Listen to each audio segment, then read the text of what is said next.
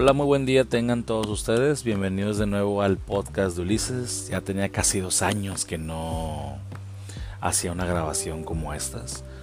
Hoy quiero hablarles de una poesía que a mí me marcó bastante en mi época de preparatoria. Como podrán ver, pues yo estuve en la preparatoria ya un poco grande. A los 28 años me estuve en la preparatoria abierta. Este, pero en la clase de artística con un profesor muy muy apasionado por por el arte, por por la cultura. Eh, nos tocó hacer un trabajo final en el cual una compañera eligió la poesía En paz de Amado Nervo. Y me gustaría decirla, no sé si vaya a estar, si la vaya a hacer bien, si la vaya a hacer mal, pero quiero que la escuchen.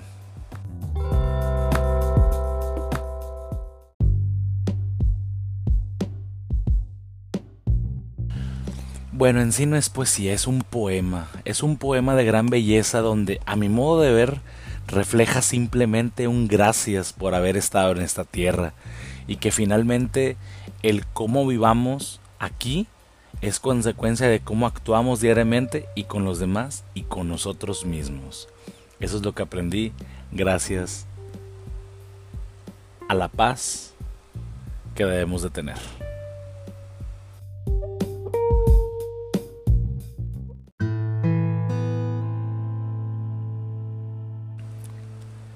En paz de Amado Nervo.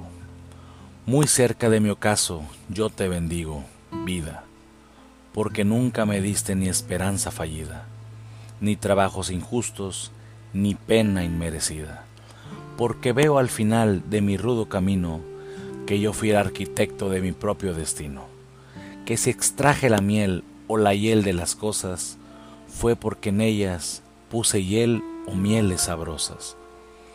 Cuando planté rosales, coseché siempre rosas.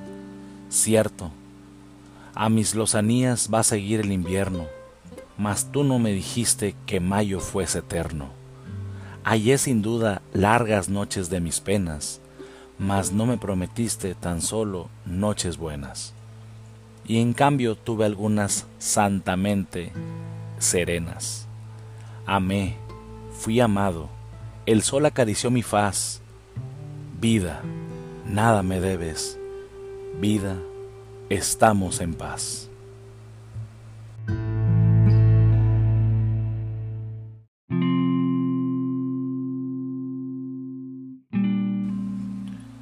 Muchas gracias.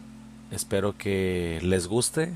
Digo, no intenté, hice lo posible porque me saliera tal cual como le salió a mi profe querido.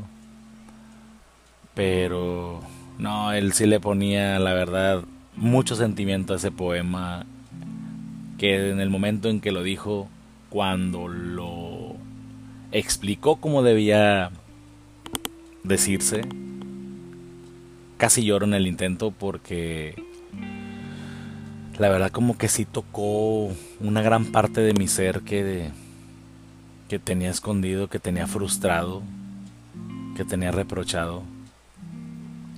Eh,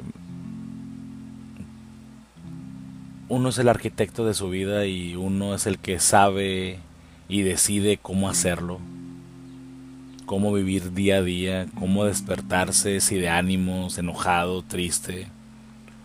Uno decide, al fin de cuentas, cómo quiere vivir paso a paso esta vida.